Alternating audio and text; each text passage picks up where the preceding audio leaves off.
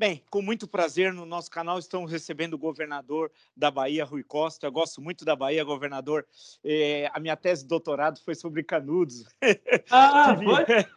tive muitas vezes nos anos 90 e até 2006, várias vezes na região. Eu gosto muito da Bahia, gosto da história da Bahia e com muito prazer recebo o senhor é, no meu canal. Muito obrigado, senhor, ter aceito o convite. É, vamos lá, então. Vou colocar uma questão para o senhor ah, que é a questão que o Brasil inteiro está discutindo, governador. Como é que está a questão da pandemia, o, do novo coronavírus na Bahia? Quais são os problemas principais que o senhor está enfrentando e a população da Bahia? Olha, só rapidamente dando uma panorâmica, desde o início nós contivemos a chegada e retardamos bastante a entrada do coronavírus em todo o estado. Nós, até a metade desse período aí de 150, 160 dias de pandemia que estamos vivendo, até a metade desse período, eh, nós tínhamos cerca de 120 municípios é, com contaminados, de um total de 417. Então, levamos aí quase 80 dias restringindo a um pouco mais de 100 municípios do total de 400. É, as festas juninas ajudaram a disseminar, infelizmente, que é um período do ano que vem muita gente de outros estados rever as famílias, as pessoas viajam de uma cidade para outra, apesar do transporte é, estar suspenso, transporte público, mas as pessoas sempre dão um jeito de rever seus familiares. E isso acelerou o contágio. Nós tivemos um surto pós festa junina, início de julho, mas agora já voltamos ao patamar é, antes das festas juninas e ele está estabilizado a doença na Bahia em queda é, o número de contaminados proporcional, em queda a taxa de mortalidade, mas o número absoluto de mortos, infelizmente, esse está resistindo a cair. Nós estamos com um número que está oscilando entre 50 e 60 óbitos por dia, é, embora é, a ocupação dos leitos de UTI no estado está em queda, dos leitos de enfermaria também em queda, mas os números de óbito ainda não estão em queda. A expectativa eh, da equipe médica é que, como eventualmente quem está indo a óbito é quem já foi internado há 15, 20, 30 dias atrás e estava em situação crônica, é, portanto, esperamos aí nos próximos 15, 20 dias que consigamos ver uma queda mais acentuada do número de mortos. Uh, governador, como é que foi a colaboração do governo federal, especialmente do Ministério da Saúde, com o governo da Bahia é, em meio ao coronavírus? Nós estamos a 90, salvo engano, a 92 dias sem ministro da Saúde. Como é que foi essa relação governo da Bahia, governo central? Olha, eu diria que desde o início da pandemia, o Brasil se, é, se ressentiu muito de não haver um planejamento, um plano de enfrentamento nacional ao coronavírus. Não teve nação do mundo que replicasse o que o Brasil fez. Ah, os casos de sucesso no enfrentamento ao coronavírus, seja dos países asiáticos ou dos países europeus, foram aqueles que conseguiram a coesão nacional, uma articulação nacional, independente das questões políticas partidárias, dos conflitos existentes em cada nação, é, aqueles que conseguiram coesionar é, suas forças é, administrativas, políticas, conseguiram ter êxito. Na Europa, podemos citar o caso exitoso da Alemanha, é, que teve, conseguiu enfrentar com baixas muito pequenas é, o coronavírus. Infelizmente, eu diria que o maior prejuízo que o Ministério da Saúde e o governo federal deu aos estados e municípios foi não oferecer uma coordenação nacional e, ao contrário disso, é, até recorrer de decisões simples que os estados queriam fazer. Vou dar um exemplo aqui para que as pessoas possam entender. O simples ato de medir temperatura, de fazer um pequeno diagnóstico ali, em questão de minutos, da chegada das pessoas no aeroporto, que todas as nações do mundo fizeram, medindo ali a temperatura, como o, a responsabilidade disso no aeroporto de Salvador, por exemplo, é da Anvisa, e a Anvisa não estava fazendo, nós informamos a Anvisa que iríamos fazer, iniciamos essa testagem e, por incrível que pareça, a Anvisa entrou na justiça para proibir o Estado de fazer a medição de temperatura de quem chegava. E nos poucos dias que nós conseguimos fazer isso, nós encontramos várias pessoas chegando positivo e demos orientação a essas pessoas. Então, ou seja, não, eles não fizeram e quando o Estado ou o município tentou fazer, muitas vezes eles foram à justiça para impedir a ação do Estado que buscava apenas fazer a vigilância sanitária e a proteção da população. A questão dos respiradores, medicamentos, foram encaminhados segundo a necessidade do, do Estado da Bahia? Durante todo o período, nós só vamos ver é, respiradores agora no final da pandemia. No início da pandemia, nós recebemos uma quantidade muito pequena. Agora, no final, é que nós temos recebido mais regularmente um misto né, de respirador de transporte e respirador de UTI. É, e nós tivemos que reorientar todos os respiradores aqui é, da Bahia. É, ocorreu um fenômeno no Brasil inteiro que na Bahia ocorreu, que terminou ajudando um pouco ao combate à pandemia, que foi nesse período de pandemia despencou o número de cirurgias eletivas, diversas cirurgias. As pessoas deixaram de ir ao hospital e com isso nós conseguimos relocar, remanejar respiradores que estavam em hospitais que faziam um número grande de cirurgias para essas unidades de Covid. Deixa eu perguntar uma questão para o senhor. A Bahia é o maior estado da região Nordeste. Né? É um estado grande, tem centenas de municípios. É, é, alguns têm indicadores bastante problemáticos no campo do desenvolvimento humano, que já é questão de décadas, não é de agora.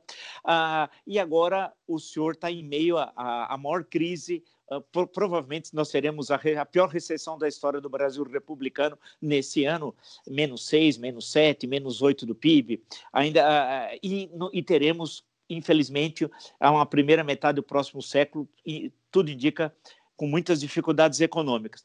Como, e a, a, eu creio que a arrecadação deve ter caído muito também na Bahia. Ah, como é que é governar um Estado que tem problemas históricos em plena maior crise econômica da história do Brasil republicano? Quais são os desafios para o administrador?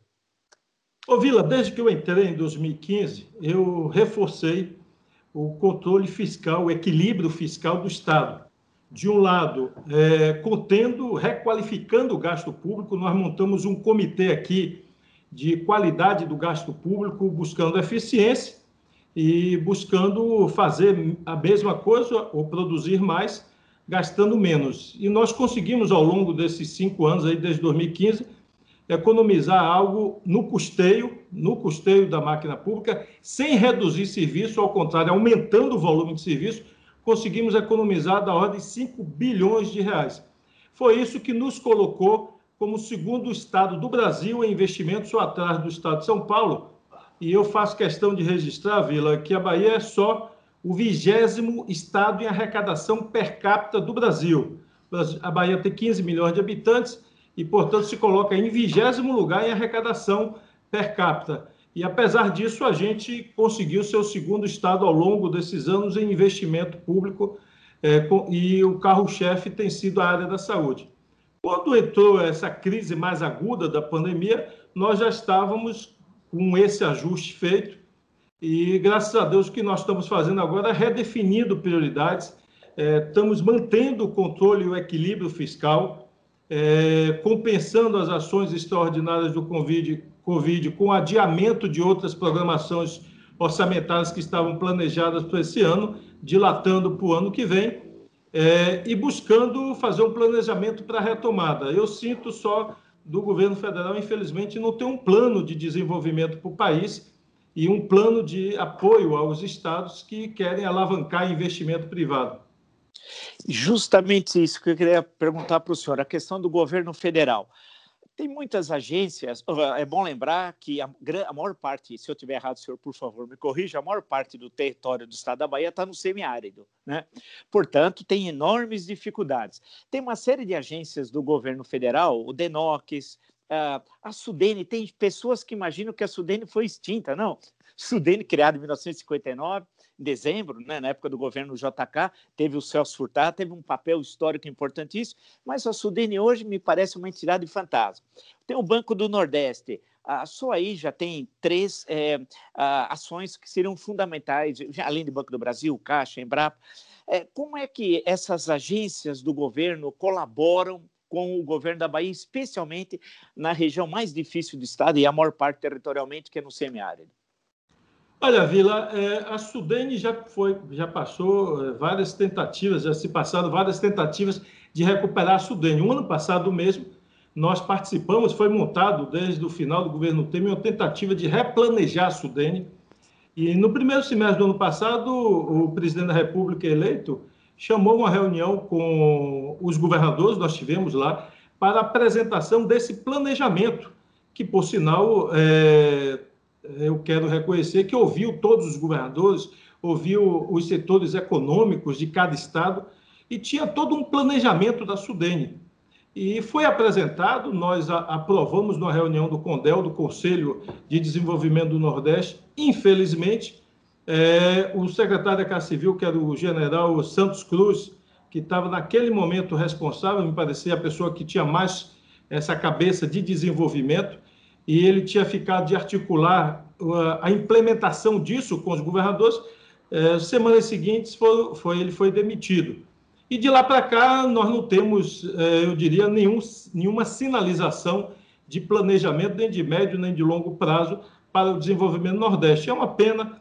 Acho que o Brasil está marcando passo desde 2015, ou tem crescimento negativo, como vai ter esse ano, ou tem crescimento zero, e infelizmente os jovens que concluem universidade que conclui curso técnico não encontram uma oportunidade de realizar o sonho profissional que eles tanto desejam. É, governador, o senhor é um governador eleito pelo PT numa gestão anterior já petista, né? portanto, foram, serão 16 anos, né? até completar o mandato, 16 anos do governo do PT, é, num estado que, no passado recente, teve uma forte, que era havia um domínio político do Antônio Carlos Magalhães, já falecido, né, ah, durante um longo período ah, no governo da Bahia.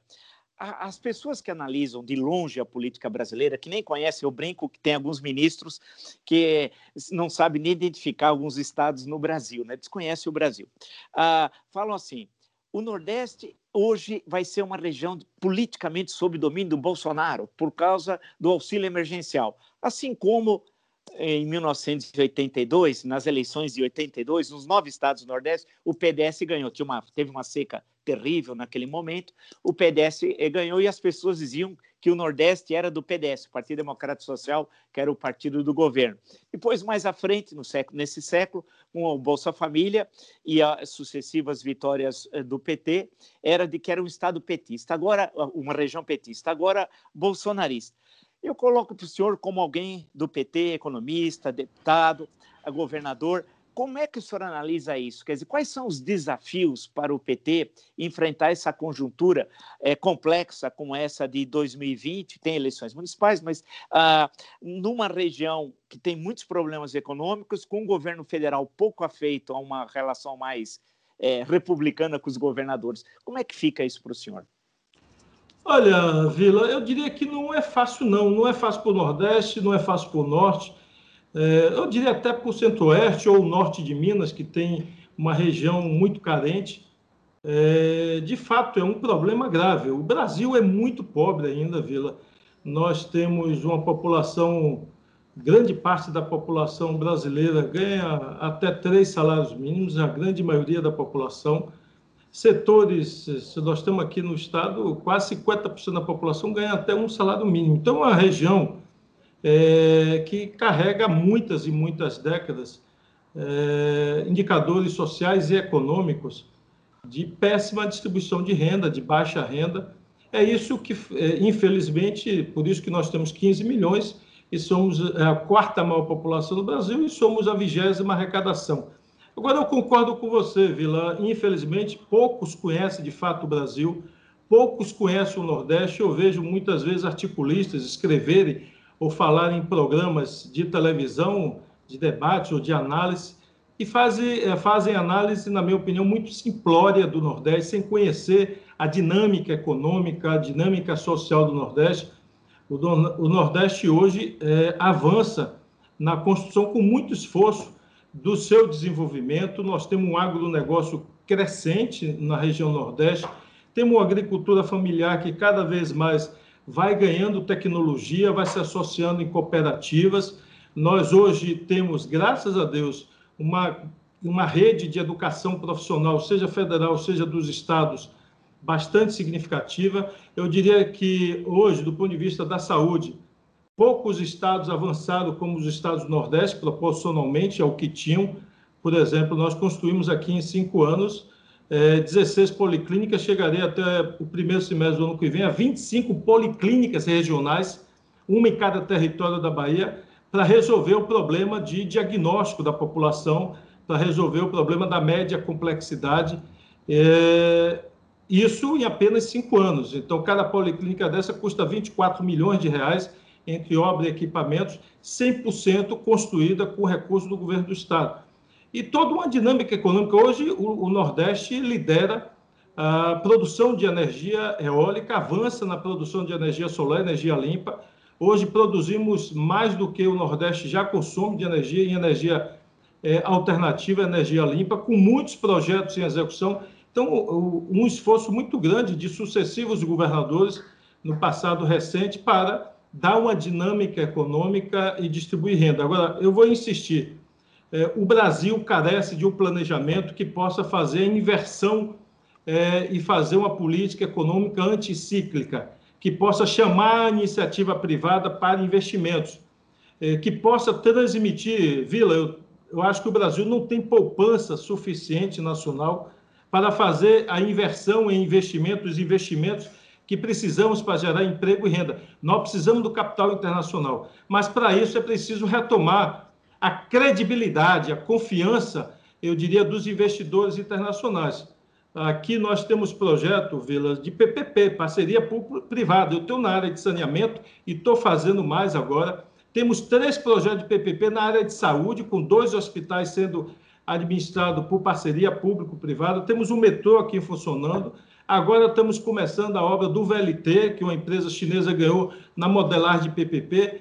E agora, mais um mês, mais 60 dias no máximo, nós estamos assinando o contrato da ponte Salvador-Itaparica, que é uma ponte de 13 quilômetros, que vai ser pedagiada, feita com recurso de PPP, parceria público-privada com um conglomerado chinês que ganhou a licitação e, portanto, investimento privado, 6 bilhões de reais. Então, eu diria que se você tiver bons projetos, se o governo federal tivesse um planejamento, uma coordenação com os estados, nós hoje estaríamos implementando diversos projetos capazes de gerar emprego, renda e infraestrutura para que o, o, o dinheiro privado possa se materializar em nosso país. É, sobre isso, governador, é, a, é, inegável que o Brasil precisa de estabilidade política, precisa de planos e, mais do que isso, de um projeto nacional uh, e de saber o que nós seremos daqui a cinco anos, dez anos, como no passado nós sabíamos. Vale lembrar que nós tivemos formas muito organizadas de planejamento econômico. Né? Eu, outro dia, conversando até com o doutor Delfineto, é, lembrando o plano de metas, depois plano trenal, PAEG, os PNDs, etc., né? até chegar a momentos mais recentes. Então, e nós hoje não temos isso. Aí eu coloco politicamente para o senhor, que é uma nova liderança do PT. Como é que se coloca essa questão em 2022? Porque se fala aqui em São Paulo, as pessoas fazem, eh, fazem a seguinte piada. Uh, o PT que ganha eleições está no Nordeste, o que perde eleições está em São Paulo. O que está no Nordeste não tem liderança no partido e o que está em São Paulo perde eleições tem o controle do partido. Quer dizer, como é que fica isso? No Nordeste, o PT ganha eleição, mas não domina o PT nacional? Quer dizer, haverá outra vez um candidato de São Paulo para 2022? Como é que o senhor, que tem experiência ali de gestão, pelos que o senhor tá, também tudo está apresentando, como é que o senhor vê isso? Olha, Vila, eu diria que nós precisamos é, criar um, uma política e um planejamento de Estado e não de governos. Como eu acho que é urgente, por que isso? Porque pode mudar eventualmente. Você tem um mandato de quatro anos, você não implementa um programa econômico com dinamismo, com eficiência em apenas quatro anos. A depender do projeto, se você vai fazer uma grande obra de infraestrutura para alavancar outros investimentos, sua obra pode durar três, quatro anos, e mais o processo de licitação. Então, você precisa de um ciclo é, que todos reconheçam como uma política de Estado. Por isso que eu acho que é, nós precisamos urgente, pós-eleição de 2020, juntar os homens e as mulheres de bem, os pais e as mães de família que não querem ódio, que entendem que ódio não levou na história da humanidade nenhuma nação a lugar nenhum. Conflito, é, guerra, só fez destruir é, a humanidade e trazer prejuízo aos países que enveredaram por esse caminho. Por isso acho que nós temos que juntar os homens e as mulheres de bem, os pais e as mães de família, que querem o seguinte: nós queremos um projeto para nosso país, um projeto que cuide do ser humano, um projeto que traga desenvolvimento em pilares sólidos, que não abra mão do equilíbrio fiscal, mas também não abra mão de cuidar de gente, de distribuir renda e que possamos ter uma dinâmica econômica com um crescimento positivo é, por mais de uma década seguida e com isso a gente pegar um ciclo positivo. Acho que isso precisa sim uma concertação política. Eu sou da tese que acho que é, não adianta ficar remoendo problemas do passado, mesmo que recentes. Acho que nós temos que juntar para construir o futuro, porque é, o atual governo, na minha opinião, é completamente vazio, acéfalo de propostas eu, eu disse uma entrevista aqui sexta-feira, se tiver uma tarefa escolar para um jovem, diga, você vai apresentar na, na aula seguinte o, qual o programa, qual o planejamento deste atual governo federal para a área da educação.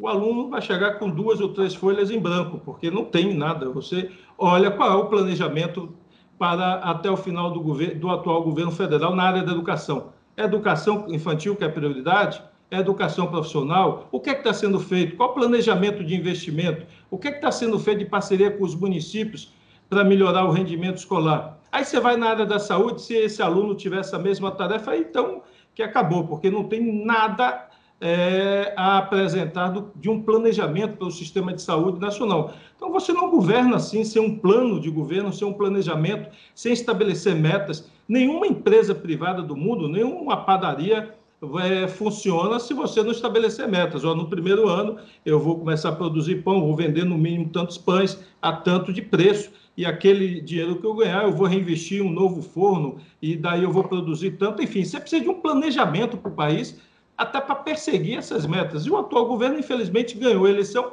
sem nenhum planejamento e não se dá o trabalho sequer de ouvir as pessoas que têm ideias ou sugestões para que ele, ele possa eventualmente avaliar. Eu Uh, sinto muito isso. Nós vamos penar esse ano e o ano que vem. E eu espero que consigamos fazer esse arranjo político. Eu sou um defensor de, eh, dentro de nosso partido. Uh, muita gente boa em vários partidos políticos, pensando em construir um país com homens e mulheres de bem, de forma séria, de forma ética, de forma é, que a gente consiga manter, repito. E havendo essa concertação, havendo esse, essa combinação, é, o programa será executado por governos seguidos. Que, repito, quatro anos não é suficiente, mas dá para arrancar bem, é, ganhando principalmente a confiança internacional. Acho que é o desafio primeiro de um governante que ganha eleições de 2022 é reconquistar o mundo para o Brasil. Hoje, o mundo, com todos os CEOs, os gerentes, os presidentes de empresas internacionais que eu converso com sede no Brasil ou com sede no exterior, todos veem hoje com muita desconfiança no nosso país. É, eu diria que é quase uma caricatura de país da forma que eles enxergam o Brasil lá fora hoje. É, governador, em todas as eleições, desde 1989, eleições presidenciais, até a última de 2018, sempre o PT foi a cabeça da chapa, né? Ah, tendo como vice é, tanto Brizola, é, Temer, o Bisol, etc. Depende do, da, da, eleição, mas sempre encabeçou a chapa. O senhor acha possível, em 2022, nessa concertação, que eu creio que a referência é um certo momento da história do Chile, né, uh, o PT ceder a cabeça de chapa para um outro partido e ser, por exemplo, um petista candidato a vice-presidente? Olha, eu não vejo problema nisso, mas eu, eu acho um dos problemas desse momento no Brasil, inclusive na divisão que se apresenta dos partidos de centro, ou de centro-esquerda, ou de esquerda, é que, na verdade, nós estamos invertendo, botando. É, invertendo a ordem das coisas. Primeiro, você não discute nomes, você discute o programa, discute o que é que nós vamos fazer se ganharmos a eleição, o que é que nós queremos para o Brasil, quais são os programas, quais são as ações, quais são as diretrizes, quais são os compromissos novos que nós vamos fazer. Primeiro você faz um planejamento, um programa, e depois vai discutir quais são os nomes possíveis de implementar esse programa. O problema é que a minha avaliação é que hoje você vê muitas vaidades pessoais sendo colocadas acima de, do projeto coletivo. Se tem algo que eu aprendi na minha vida, foi que você. Isso vale para a empresa privada ou vale para o setor público. É, você nunca deve colocar suas vaidades pessoais, que todos nós temos, todo ser humano tem um pouco de vaidade, mas o, o problema começa quando você coloca a sua vaidade pessoal acima do interesse coletivo, seja o interesse coletivo de, um, de uma empresa, de um grupo, ou seja, interesse coletivo da sociedade. Então, hoje, você tem, na verdade, as vaidades é, disputando já nomes, onde não se tem consolidado um programa, não se tem consolidado um plano de ação. Então, eu acho que primeiro nós devemos juntar assim, é, quem quer reconstruir esse país, quem quer reconquistar a confiança do Brasil no exterior, quem quer ajudar a gerar emprego para alcançar e dar emprego à nossa juventude, quem quer criar uma nova dinâmica na agricultura, na indústria, desenvolver ciência, tecnologia, é, estruturar a saúde pública brasileira. Quem quer participar desse projeto? Então vamos aqui, senta todo mundo e depois a gente discute quem é que vai ser o nome, quem é capaz de liderar e executar esse programa de governo. Agora, as pessoas, na minha opinião, estão colocando o debate de nomes antes do debate de conteúdo. Eu acho que tem que ser o inverso para a gente depois fazer o debate de nomes. Então, 2021 será uma grande oportunidade para os partidos de esquerda, de centro-esquerda ou de centro é, se juntarem e definir um plano para o Brasil. E aí, a partir daí, a gente define quais são os nomes que melhor é, podem liderar esse processo. Eu queria colocar só duas questões bem rápidas ao senhor. Ah, o senhor é a favor do impeachment do presidente Jair Bolsonaro? Não, eu acho que isso, não, nesse momento, eu não sou a favor. Eu acho que o presidente tem que ter responsabilidade sobre suas ações. Agora, no meio de uma pandemia, onde o Congresso não se reúne, eu coloquei por diversas vezes minha posição. É, acho que você, você não faz impeachment é, sem participação popular, sem povo na rua, sem o povo estar é, tá querendo, e muito menos é, no meio de uma pandemia. Acho que a prioridade hoje é salvar vidas humanas, não podemos ter dúvida disso.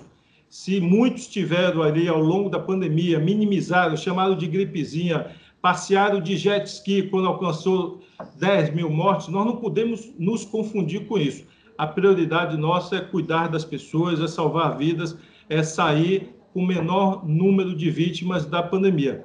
É, e esperar e pressionar para que o presidente da República, que o governo federal, tenha um mínimo de padrão de compostura e de responsabilidade. Agora, acho que não tem viabilidade é, prática o discurso de, de ou a proposta de impeachment neste momento. Acho que não há viabilidade nem é, do ponto de vista do funcionamento do Congresso para implementar uma medida dessa. É, muitos criticam, governador, as, as, sucessivas crises políticas desde 1988 até agora, né? Ah, que levou, entre outros, a dois impeachments, em 1992 e 2016 e advoga o semipresidencialismo, ou, se preferirem, o semiparlamentarismo. O senhor é a favor de, de, de, um tipo de mudança como essa ou o senhor é a favor de manter o presidencialismo puro, como Não, nós eu, temos? Eu sou a favor do, de manter o presidencialismo. Acho que o Brasil precisa de mudanças profundas, estruturais. Acho que o Brasil, por exemplo, precisa mudar uma forma de contratação de servidor público por uma forma mais moderna. Tem eu digo sempre, às vezes o Brasil erra por querer inventar a roda. Nós temos outras nações do mundo que têm modelos de contratação de servidor público, de serviço público, que gratificam produtividade, gratificam assiduidade, que fazem reconhecimento e cobram a entrega do servidor. Nós somos, o governador é um servidor público, nós estamos aqui para servir a população. Então, acho que o Brasil tem que fazer várias mudanças estruturais para que torne possível um maior desenvolvimento. Entre elas, inclusive na entrega de serviço público, como saúde e educação, é preciso redefinir e requalificar a forma de contratar servidor. Nós temos exemplos aí, como o Canadá, como a Alemanha, com outros países que têm forma de remunerar. Aqui, por exemplo, Vila, nós criamos uma premiação para a Polícia Militar e para a Polícia Civil, que chamamos Prêmio de Desempenho Policial, que a gente chega a acrescentar na remuneração da PM, por exemplo, 50 milhões ao ano, é, pago a título de, de, de prêmio, quando o prêmio é dividido em três partes. Se ele alcança as metas do, da região ali onde ele atua, ele recebe um terço do prêmio. Se no território que ele atua também alcança a meta, ele recebe o segundo terço do prêmio. E se o estado da Bahia alcança a meta de redução de violência, ele recebe 100% do prêmio. Então, é, nós temos pago aí em torno de 40 a 50 milhões adicionais na remuneração é, da Polícia Militar com esse prêmio. Então, é assim, a natureza humana é assim, as grandes corporações privadas no mundo remuneram produtividade. Hoje, os nossos hospitais de, de PPP têm uma produtividade um tempo de permanência no leito muito melhor do que os hospitais geridos diretamente. Então, nós precisamos incentivar, as pessoas são assim, é da natureza humana, as pessoas são movidas a incentivo, a reconhecimento, e essa forma é, de nivelar uma pessoa que, é, cujo um professor, sua turma, consegue ter um desempenho, todos aprovados, com nota acima de 7, 8, um professor dedicado que busca reconhecer as dificuldades de cada aluno, e outro professor que é, não mostra a mesma dedicação, com baixo rendimento de nota dos seus alunos. Como não reconhecer essa dedicação adicional? Um médico que numa semana consegue fazer 30 cirurgias e outro profissional da mesma da mesma, um ortopedista, outro ortopedista, um consegue fazer 30, outro só faz 10, e você não remunera essa diferença, esse empenho adicional, essa dedicação. Então, eu sou a favor disso, dessa reestruturação, inclusive, que significa modernização. E não precisa inventar roda, não. Eu sou da tese de que é melhor sempre buscar os melhores parâmetros no mundo, praticados no mundo, é, de serviços públicos e ajustá-lo para a realidade brasileira. Última questão mesmo. O senhor é candidato em 2022 a quê? A senador, tem uma vaga pela Bahia, a vice-presidente ou a presidente? Ô, Vila, deixa eu dizer, eu vou falar com pureza d'alma. Eu eu nasci no morro, na favela. Minha mãe era doceira, fazia doce, confeitava doce. Quando não tinha comendo doce, fazia faxina na casa dos outros. Meu pai era metalúrgico. Mesmo eles trabalhando muito, eu passei muita dificuldade na infância. Tinha dia que não tinha o que comer, eu só tinha feijão é, puro, às vezes tinha um arroz puro, o, o ovo. O dia que não tinha nada, eu tomava o chamado mingau de café, o pirão de café, que era café com farinha. Então, para quem passou por essas dificuldades, minha mãe, é, Vila, dizia assim: ó, o, que o que vocês podem ter na vida chama-se educação. Minha mãe era uma ficcionada e meu pai por oferecer educação aos filhos e botar os filhos para estudar. Ela dizia: vocês só vão ser alguém na vida se vocês estudarem. Então, quem saiu dessa condição, teve um esforço gigantesco do meu pai e minha mãe se dedicando a criar os filhos. Para chegar ao governador, eu estou mais do que realizado, acho que a memória de minha mãe está realizada e ninguém, eu não acredito nessa coisa de você se predispor a ser candidato a isso ou aquilo, principalmente a candidato a presidente da República. Eu só acredito na viabilidade se for um projeto coletivo, se você representa um projeto, um plano de ação. Então, meu nome, evidente, está à disposição desse projeto coletivo. Inclusive, eu já declarei isso. Outro dia que eu declarei isso, alguém publicou como manchete. Rui disse que não vai ser candidato a nada em 2022. É, não foi bem isso que eu disse. Eu disse que eu posso ser candidato a qualquer coisa ou posso não ser candidato a nada. Depende da definição se vai ter um projeto coletivo e quem são os nomes, qual é esse projeto que vai ser tocado, seja a nível federal ou a nível estadual. Eu procuro controlar a minha vaidade pessoal para não incorrer no erro que eu vejo outras pessoas incorrerem de deixar a sua vaidade lhe dominar. Eu mantenho meus pés no chão. Eu quero é, ser um, alguém que vai de forma ativa buscar reconstruir a história do Brasil, retomar o crescimento. O Brasil não merece por isso que está passando, uh, o brasileiro não merece por isso que está passando, principalmente as pessoas mais pobres. Nós temos um, um país de grande potencial. Basta ter gente séria conduzido, ter um planejamento sério, um plano de governo sério, que eu acho que dá certo. Meu nome está à disposição no que eu puder ajudar. Não farei guerra, batalha, porque eu não acredito nisso é, mas serei ativo e estarei participando de todos os fóruns que for convidado para ajudar nesse processo. Legal, governador. Muito obrigado, então, pela, pela disposição, por o senhor ter, ter nos atendido, ter exposto aí esse quadro É, Agora eu queria lhe pedir uma coisa, eu queria Pode. depois que você me disponibilizasse sua tese de doutorado sobre Canudos. Agora mas eu mando. Não, mas eu mando para aí. É, ela foi publicada, teve três edições e está é, esgotada a, a, terceira edição. Mas eu devo ter aqui em casa. Eu, eu lhe mando, sim, com o maior prazer porque depois eu descobri um, um, manuscrito de um senhor chamado Manuel Pedro das Dores Bombinho, sergipano, mas que foi com o general Savagé, porque Canudos teve, uh, o, general Arthur Oscar foi por aqui e o Savagé é, partiu de Sergipe até Canudos. E eu levantei todo o material também, mas eu, eu lhe mando, sim, com o maior prazer, faço questão. Eu fiquei curioso agora, eu sou apaixonado pela história de Canudos, é um, um um exemplo, é, e poucos no Brasil conhecem né, a história de Canudos. Eu queria deixar registrado, aproveitando o governador da Universidade é, do Estado da Bahia, a UNEB, todo o trabalho que ela faz em Canudos, sabe? No Memorial de Canudos, é, a linha Euclides da Cunha, né, que é mais ou menos próximo a Canudos, mas todo o trabalho que ela realiza lá, eu tenho vários amigos, faz tempo que eu não vou, mas Luiz Paulo Almeida Neiva, o Manuel Neto, todo o pessoal que eu sempre, quando eu fui à Bahia, o professor José Calazan, já falecido, foi meu amigo, eu fiz um longo livro de entrevistas com ele, então mas sempre eu gosto muito do pessoal da Bahia, gosto da história da Bahia e desejo que tudo isso que o senhor falou né, se realize cada vez mais, porque a Bahia merece, ela tem um papel central na construção do Brasil, que as pessoas esquecem, governador, que a independência do Brasil, que nós vamos comemorar 200 anos agora em 2022, se não fosse o 2 de julho de 23, a história poderia ter sido outra, né? Exatamente. Mas eu aguardo, viu? Estou curioso. Valeu. Lhe mando sim, lhe mando. Muito prazer. Então, tudo de bom para o senhor. Um abraço.